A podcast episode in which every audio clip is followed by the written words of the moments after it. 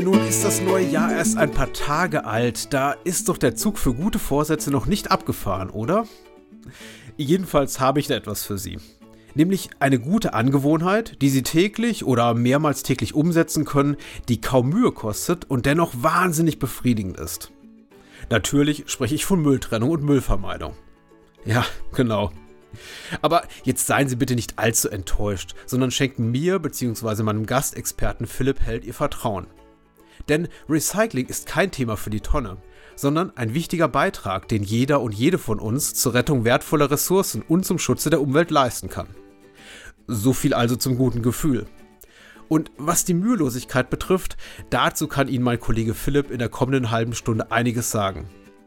Dabei zischt und rauscht es auf Philipps Seite unseres Online-Calls zwar ein wenig, aber seine Botschaft ist eindeutig und glasklar nämlich ein bisschen gedankliche Auseinandersetzung mit dem leidigen Thema Müll stieg nicht etwa zum Himmel, sondern ist überraschend und interessant und zeigt auf, dass Abfallvermeidung und Recycling nicht ansatzweise so schwierig umzusetzen sind, wie es scheint.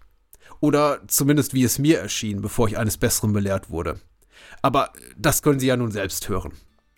Also, willkommen im Jahr der guten Vorsätze 2024 und willkommen bei Genau genommen, der Podcast der Verbraucherzentralen. Mein Name ist Patrick Lohmeier und ich wünsche Ihnen gute Unterhaltung bei unserem Expertengespräch.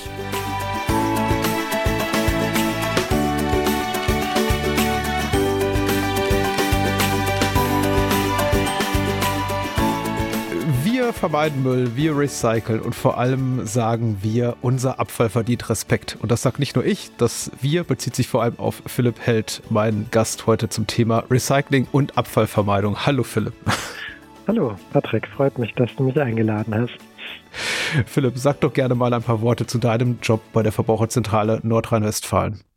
Ja, ich bin äh, jetzt schon 14 Jahre bei der Verbraucherzentrale in Nordrhein-Westfalen und auch schon immer Referent für den Bereich Ressourcenschutz. Das heißt, ich mache äh, den Fachsupport für die Umweltberaterinnen, die bei uns in Nordrhein-Westfalen in den 21 Beratungsstellen sind, von den 61 Beratungsstellen, die wir haben. Und äh, die Umweltberater selbst sind äh, teilfinanziert eben auch über die Abfallgebühren. Das heißt, die müssen die Bürgerinnen informieren, wie man den Müll richtig trennt, aber vor allem auch, wie man ihn vermeidet ja, das ist sozusagen mein Hauptjob, da den Fachsupport zu machen. Ich schreibe die Internettexte, mache Bildungseinheiten mit Kolleginnen zusammen zu dem Thema und eben halt auch die politische Lobbyarbeit im Hintergrund, die ja auch mindestens die Hälfte meiner Arbeitszeit ausmacht, weil wir wollen ja nicht nur, dass die Verbraucher informiert sind, sondern auch, dass die Gesetze sich in die Richtung drehen, dass der Konsum verbraucherfreundlich ist und man eben ja einfach von selbst abfallarm einkaufen kann, ohne sich immer ganz viele Gedanken zu machen. Ich habe gerade gesagt, unser Abfall verdient Respekt und um mal extra respektvoll zu sein und jeder Müllsorte ihre eigene Anerkennung zukommen zu lassen, wollte ich dich noch äh, gleich zu Beginn fragen, welche Müllsorten trennen wir eigentlich? Ja, was trennen wir in Deutschland? Also man sagt ja immer, wir sind so die Trennweltmeister in Europa. Das stimmt auch. So im Großen und Ganzen gibt auch andere, vor allem äh, nordeuropäische Länder, die ihren Müll auch sehr gut trennen.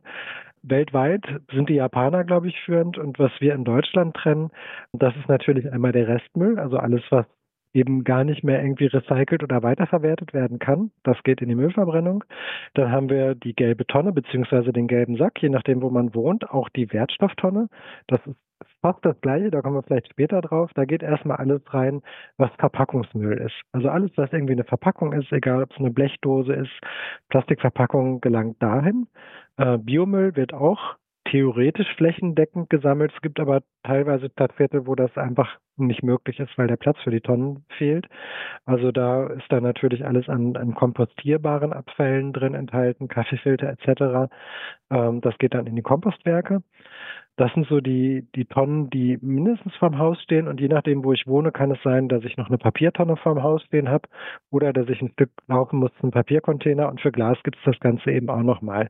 Das schwankt dann immer so ein bisschen, je nachdem, wo man wohnt. Das sind so die Tonnen, die man am Haus hat. Dann sammeln wir aber noch weitere Fraktionen. Da gibt es natürlich dann noch so gewisse Sondermüllsammlungen. Das sind zum Beispiel Batterien. Ne? Die kann ich in jedem Supermarkt abgeben. Da kennt man ja auch die meist grünen Sammelboxen, die da irgendwo im Kassenbereich stehen. Elektroaltgeräte werden gesammelt, nimmt jeder Wertstoffhof an, aber auch die großen Elektrokaufhäuser zum Beispiel, die sind verpflichtet, das zurückzunehmen und sehr große Supermärkte, die über 800 Quadratmeter Verkaufsfläche haben, auch die müssen. Ach so, tatsächlich. Also ich kann zu einem äh, Multimedia-Markt gehen, auch wenn ich dann dort den, sagen wir mal, Fernseher nicht gekauft habe, trotzdem mein TV-Gerät dahin zurückgeben und entsorgen lassen? Ja, da gibt es nochmal eine Einschränkung. Ah, okay. Also da äh, gibt es die, die sogenannte 1 zu 1 Rücknahme. Das heißt, wenn ich ein Gerät kaufe, kann ich immer das gleichwertige Gerät zurückgeben. Ähm, wenn ich ein Kleingerät habe, weiß ich nicht, Rasierer, Smartphone, äh, kleiner Föhn und so weiter, die kann ich jederzeit zurückgeben. Also so ist, ist die Einschränkung, damit nicht jemand mit einer Waschmaschine da ankommt äh, und die einfach keinen Platz haben. Dafür ist das gedacht. Aber ja, die kann ich da auch zurückgeben. Dann gibt es natürlich noch Bauabfälle, die habe ich zum Glück nicht so selten. Auch die werden separat gesammelt. Sogar für Bauschaumdosen gibt es in Deutschland eine eigene Sammlung. Also wir haben schon sehr viele Sammlungen. Die meisten Sondersammlungen sind da nur gar nicht bekannt. Oder Altöl zum Beispiel kann ich bei jedem Öl verkaufenden Betrieb, also bei Tankstellen und äh, Autozubehörläden abgeben. Also da gibt's schon, schon viele spezifische Sachen. Darüber den Überblick zu bewahren, ist super schwierig und deswegen gibt es ja auch unsere Beratung dazu. Jetzt hatte ich dir im Vorgespräch ja schon verraten, diese Podcast-Folge beruht auf wahren Begebenheiten, will heißen, einem Erlebnis, das ich zuletzt äh, vor kurzem hatte in der Büroküche, als wir mittags beim Essen saßen und nachdem wir eben fertig gespeist hatten, eine Kollegin aufstand und ihre Plastikschale in die Restmülltonne warf, obwohl wir denn auch einen gelben Sack da stehen haben, also eine gelbe Tonne. Und dann äh, das Ganze kommentiert wurde mit den Worten, naja, landet ja am Ende alles eh sowieso in der gleichen Müllverbrennungsanlage, egal ob Plastikmüll, Papier oder Bio Biomüll. Ist da was dran an diesem Vorurteil? Ja, das ist schon ein Mythos. Also ähm, beruht auf der Vergangenheit, als tatsächlich noch ziemlich viele Abfälle, die in der gelben Tonne gelandet sind, verbrannt wurden, weil sie einfach nicht recycelbar waren oder weil das Recycling viel zu teuer war. Ähm, das hat sich mittlerweile gewandelt. Ich kann eigentlich jedem nur mal empfehlen, sich mal so eine Sortieranlage für die gelben Säcke oder die gelbe Tonne anzubauen. Die meisten Betriebe bieten da auch Führung durch an. Die wollen ja selbst, dass das bekannt wird. Also einfach mal gucken, wo ist das in der Nähe, nachfragen, hingehen.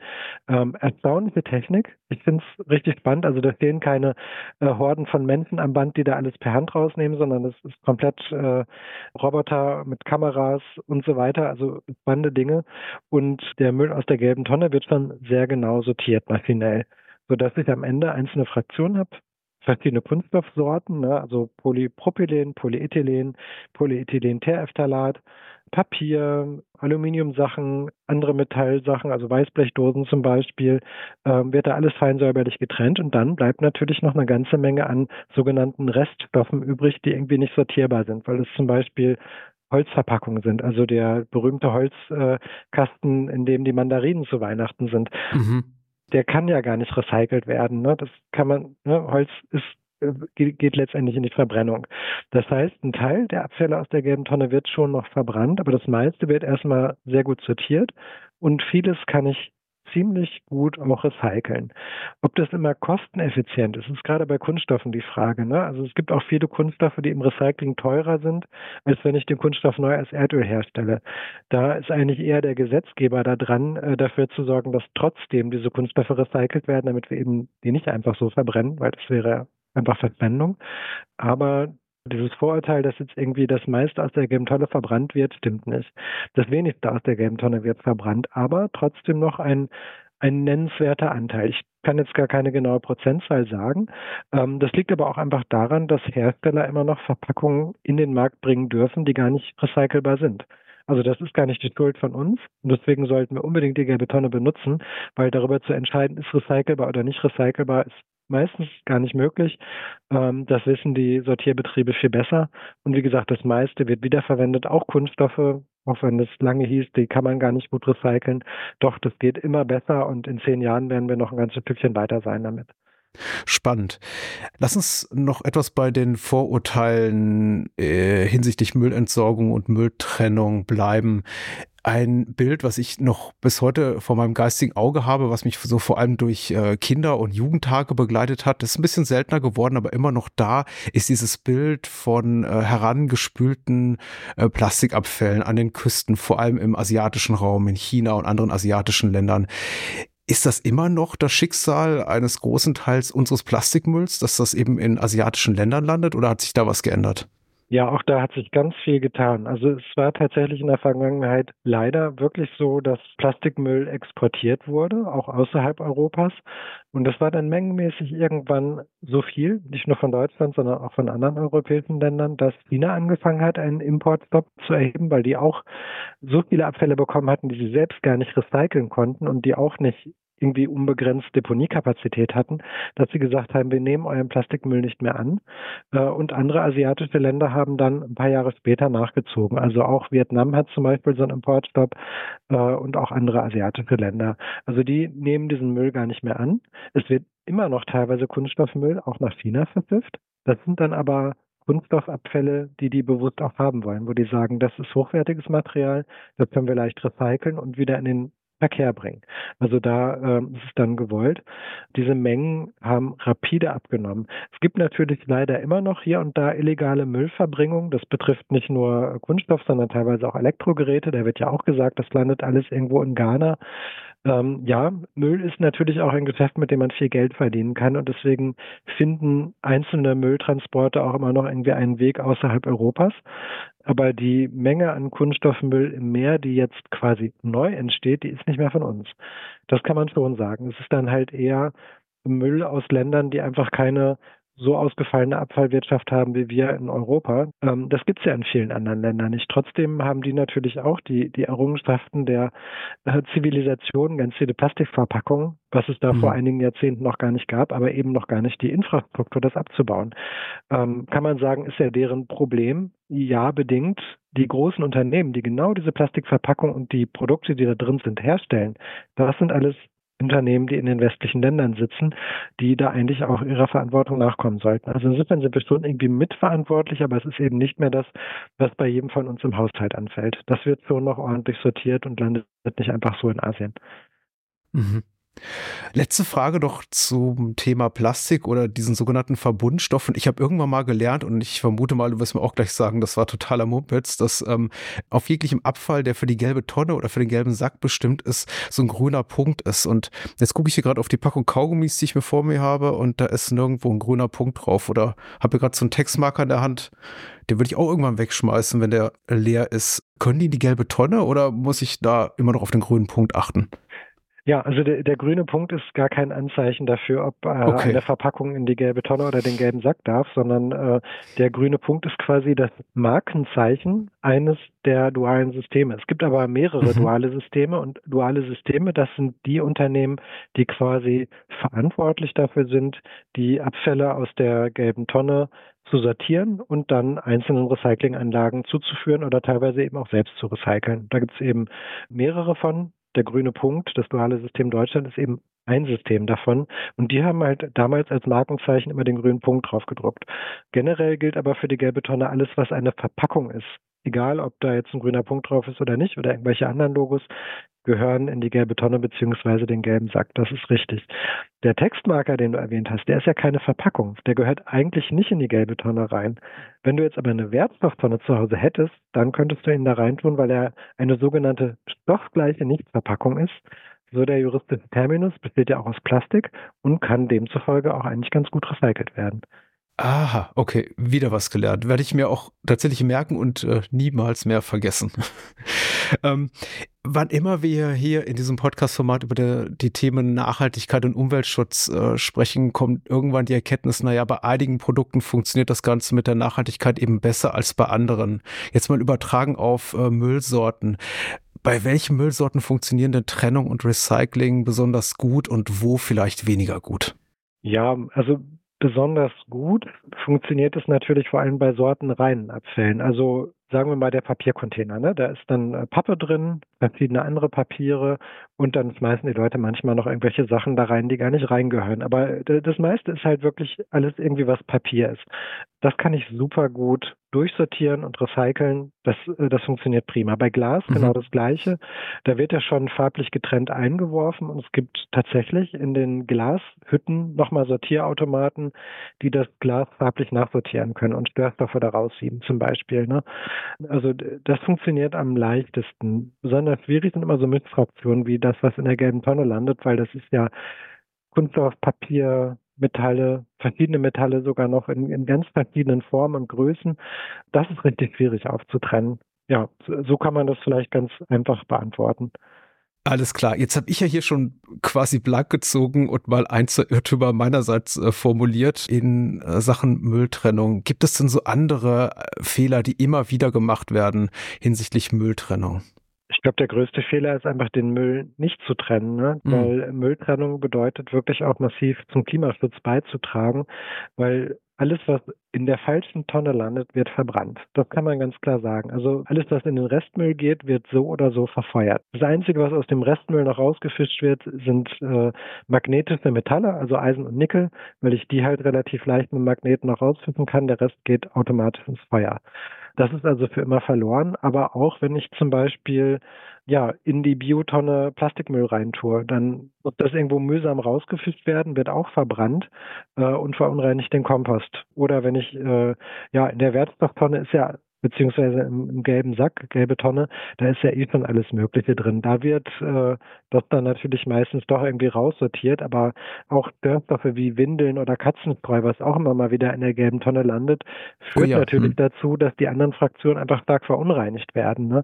Oder was die ähm, Altkleidercontainer betrifft, auch da sagen uns die Verwertungsbetriebe regelmäßig, dass da Leute alles Mögliche auch an Dreck reinschmeißen. Also die tote Katze wird da entsorgt und dann kann man natürlich den Inhalt des ganzen Containers nur noch verbrennen lassen, weil die Katze verwest da ja auch erstmal ein paar Wochen drin, bis der Container ge äh, geleert wird und dann ist das äh, ein Textil, was eigentlich gespendet werden sollte, verdorben. Also richtige Mülltrennung macht schon Sinn und spart eben auch wirklich massiv CO2 ein, weil das Material zurückgewonnen werden kann.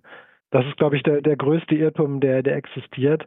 Alles andere ist erstmal nachrangig. Ich denke mal, wenn ich die ähm, Entsorgungsbetriebe fragen würde, dann würden die sagen, dass das größte Problem ist die falsche Mülltrennung, also diese Fehlwürfe. Und da äh, besonders nervig eigentlich immer, dass doch relativ viele Störstoffe in der Biotonne landen. Also Sachen, die eben nicht kompostierbar sind, Kunststofftüten etc. Darauf auch einfach achten, dass der sauber bleibt. Dann kann man eben auch wirklich gute Erde hinterher draus machen. Ja, lass mich da nochmal nachhaken, denn ich glaube, die Biotonne ist tatsächlich äh, sehr anfällig für Fehler seitens Verbraucherinnen und Verbraucher. Insofern, dass da eben Dinge drin landen, die da nicht rein sollten. Stichwort tote Katze ist vielleicht jetzt ein bisschen makaber, aber Fleisch oder irgendwie organische Abfälle gehören da gar nicht rein, oder? Was gehört auf keinen Fall in die Biotonne, was immer wieder drin landet? Also was auf keinen Fall reingehört, sind eben nicht verrottbare Sachen. Ne? Das kann hm. Katzenstreu sein, das ist ja eigentlich Gestein. Dann ganz viel Kunststoffe landen da drin, ähm, teilweise auch irgendwelche Metallpartikel, also der Wickeldraht um die Blumen oder so.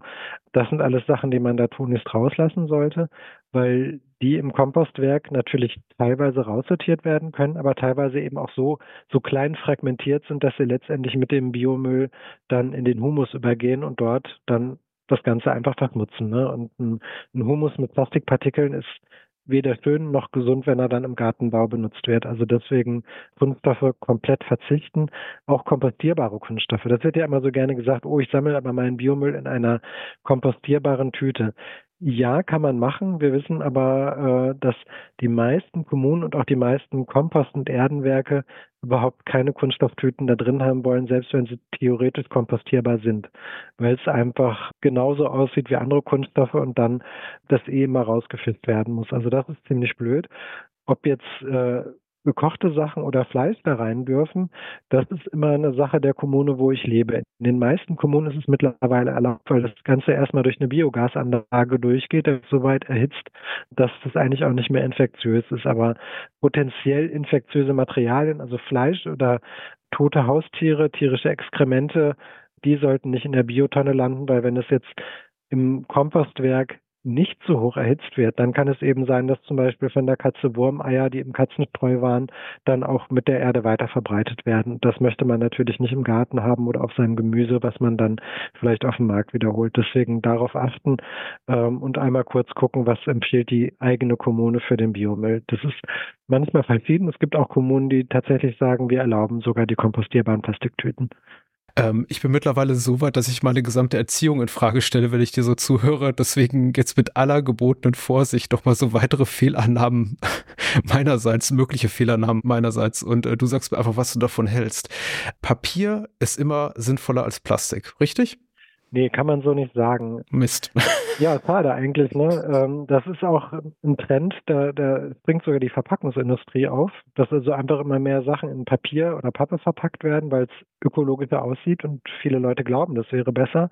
Äh, Fakt ist aber, dass die Ökobilanz von einer Papier- oder Pappverpackung nicht besser ist als die einer Kunststoffverpackung. Und der große Nachteil ist auch noch, dass ja die Papier- oder Pappverpackung nicht so aroma- und flüssigkeitsdicht ist wie eine Plastikverpackung. Das heißt, ich muss manchmal einfach viel mehr Material nehmen oder dass die Pappe sogar innen nochmal mit einer ganz dünnen Kunststoffschicht beschichtet wird. Und damit wird aber die Pappe sehr schlecht recycelbar. Das heißt, dieser Umschwung zu sagen, oh, Plastik ist automatisch böse, Papier ist immer gut, kann sogar in, in, in einigen Fällen dazu führen, dass die Verpackung ökologisch schlechter ist als das, was bisher da war. Deswegen äh, so eine ganz dünne Folienverpackung ist leider extrem effizient. Die wird dann hinterher wahrscheinlich in der Müllverbrennungsanlage landen, wenn sie mehrfältig ist.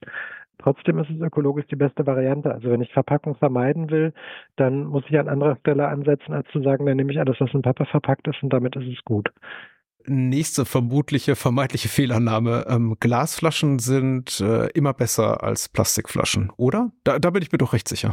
Ähm, ja, klingt erstmal logisch und die Glasflaschen sind dann besser, wenn es Glas-Mehrwegflaschen sind und die nur regional transportiert werden, weil Glas ist ja relativ schwer. Das heißt, wenn ich jetzt Mineralwasser kaufe, habe ich ja die Wahl, ich kaufe das Mineralwasser in einer Einweg-Plastikflasche Ne, das ist der, der Standard, das haben leider viele Discounter.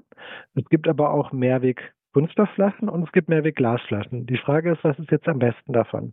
Das Beste ist die Mehrwegflasche aus der Region und wenn die Transportdistanz unter 50 Kilometer beträgt von dem Brunnen oder von der Brauerei bis zum Supermarkt und zu mir nach Hause. Also wenn ich jetzt in Dortmund, wo ich wohne, ähm, einfach Mineralwasser von einem lokalen Mineralbrunnen kaufe in einem Dortmunder Supermarkt, das sogar mit dem ÖPNV nach Hause bringe und dann wieder mit dem ÖPNV zum Supermarkt und die Flasche dann lokal auch wieder befüllt wird im Mineralbrunnen, dann ist das die ökologischste beste Variante, wenn die Flasche aus Glas ist.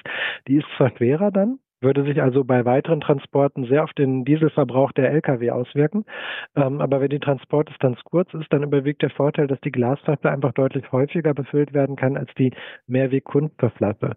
Was schlecht abschneidet, ist dann natürlich die Einweg-Kunststoffflasche, weil die ja nach dem einmaligen Gebrauch schon getreddert wieder umgeschmolzen wird und das verbraucht sehr viel Energie. Mhm, mh. Dazu kommt, dass die meisten Discounter ja sogar ihre eigenen Mineralbrunnen haben, die aber häufig viele hundert Kilometer entfernt sind von dem Ort, wo ich die kaufe und dann äh, nach Hause bringe.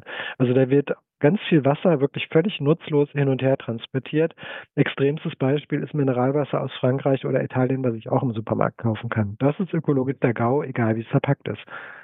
Okay, ich komme jetzt auch zum Ende mit ähm, dummen Annahmen, aber noch eine allerletzte, weil äh, an die erinnere, erinnere, ich mich auch noch gut aus meiner Kindheit, nämlich, dass meine Mutter vor dem Spülbecken stand und Plastikverpackungen gespült hat, äh, Joghurtbecher, Puddingbecher und dergleichen vor der Entsorgung im gelben Sack, weil, naja, die Dinger müssen ja sauber entsorgt werden sinnvoll oder nicht? Ich befürchte, ich kenne deine Antwort. Ja, das ist also absolute Zeitverschwendung, äh, die zu Hause zu spülen, ist auch natürlich. Zu meiner Ehrenrettung muss ich sagen, ich mache das nicht in meinem Haushalt. Nee, nee, genau, also. das ist, ist, gut, dass du dir die Zeit schon mal sparst. Schade, dass deine Mom nicht in der Zeit ein gutes Buch gelesen hat oder ähm, für sich einen leckeren Kuchen gemacht hat oder so. Da hätte sie das Es waren die frühen gehabt. 90er, wir hatten noch keine Podcasts, in denen wir uns über sowas informieren ja, ne? konnten.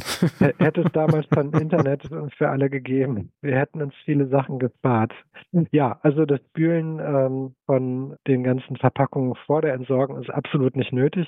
Äh, man sagt immer, sie sollten Löffel rein sein. Das heißt, äh, wenn ich den Joghurtbecher leer gelöffelt habe oder Getränkekarton leer gestützt habe, dann ist alles gut. Dann kann er einfach so in die Tonne rein, weil die Sachen landen ja alle miteinander zusammen. Das heißt, die verschmutzen sich ohnehin gegenseitig nochmal ein bisschen. Die werden sortiert und während des Recyclingsprozesses eh nochmal gewaschen, damit sie auch wirklich sauber sind für das Recycling.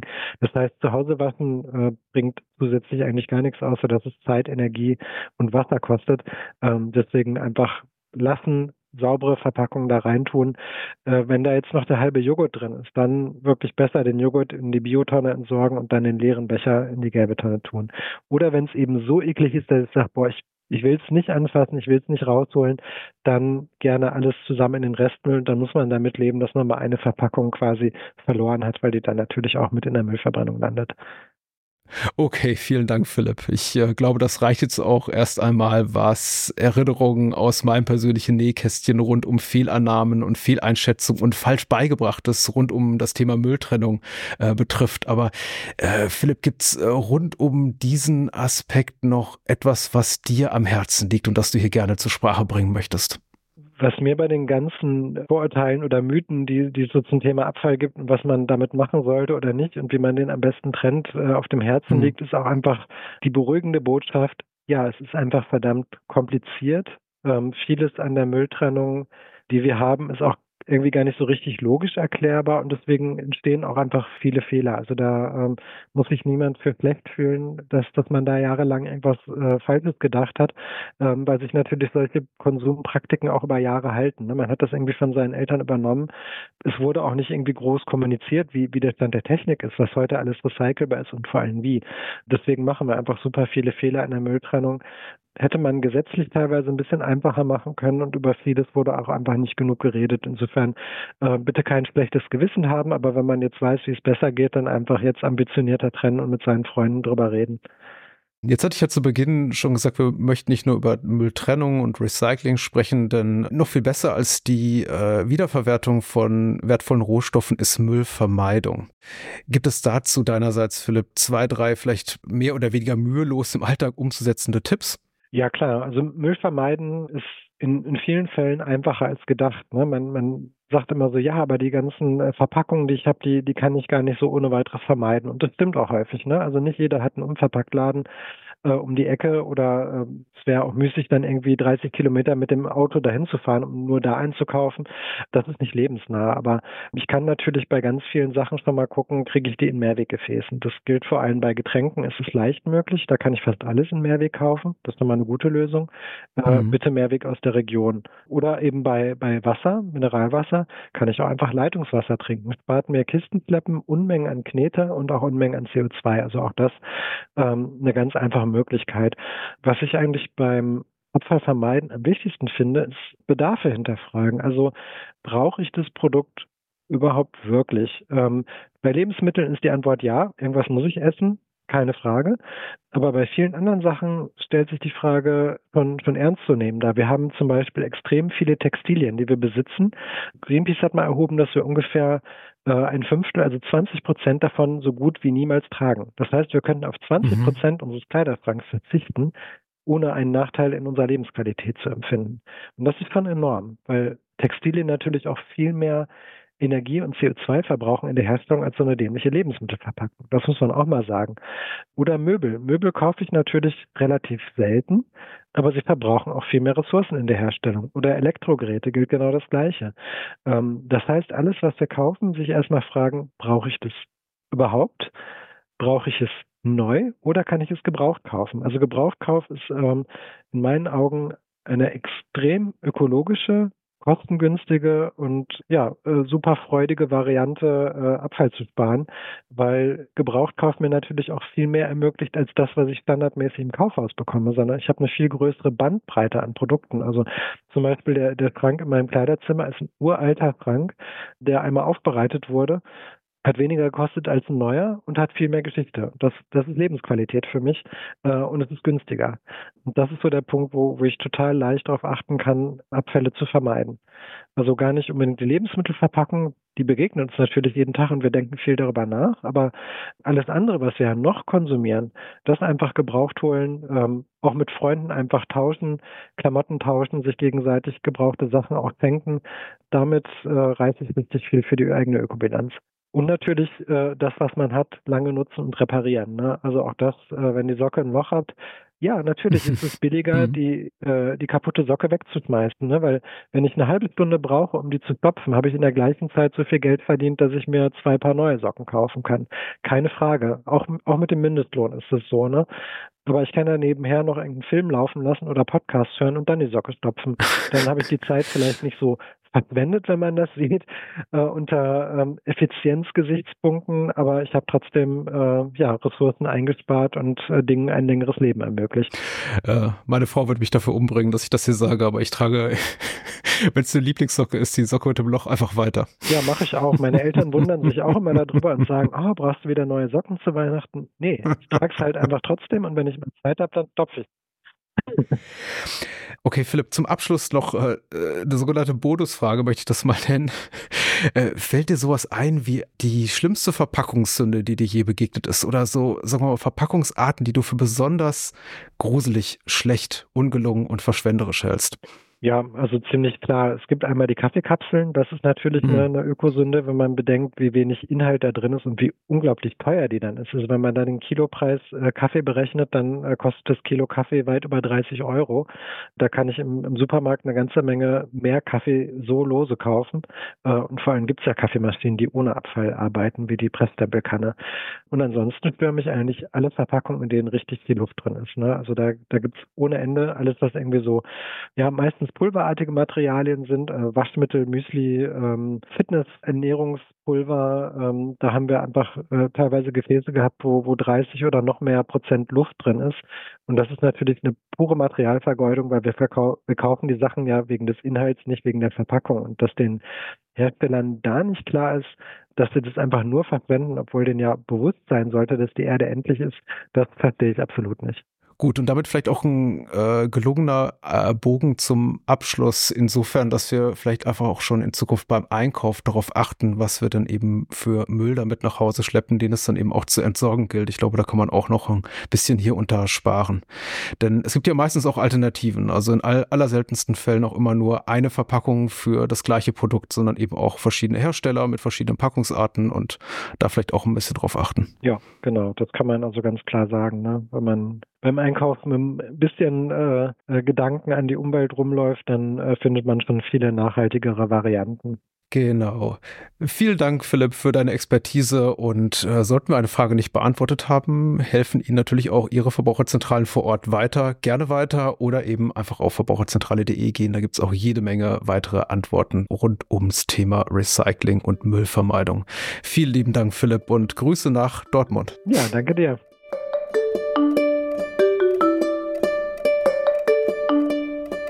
Herzlichen Dank für Ihr Interesse an unserem heutigen Thema und natürlich vielen Dank an alle Menschen, die die Produktion dieser Podcast-Reihe ermöglichen. Weitere Informationen zu Recycling, Müllvermeidung und nachhaltigem Konsum finden Sie unter verbraucherzentrale.de. Dies war die vorerst letzte Folge von Genau genommen. Ich würde mich freuen, wenn wir uns eines Tages in diesem Format oder anderswo wiederhören. Falls Ihnen unser Gespräch gefallen hat, folgen Sie genau genommen doch kostenlos bei Spotify, Apple Podcasts, Audible, Deezer oder in einer anderen Podcast-App Ihrer Wahl.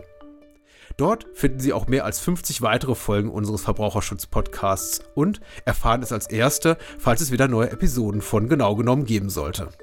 Für Feedback, Lob, Kritik und Themenwünsche erreichen Sie mich auch weiterhin per E-Mail an podcast.vz-bln.de. Dies war genau genommen der Podcast der Verbraucherzentralen. Mein Name ist Patrick Lohmeier. Ich wünsche Ihnen alles Gute und kommen Sie sicher durch den Alltag.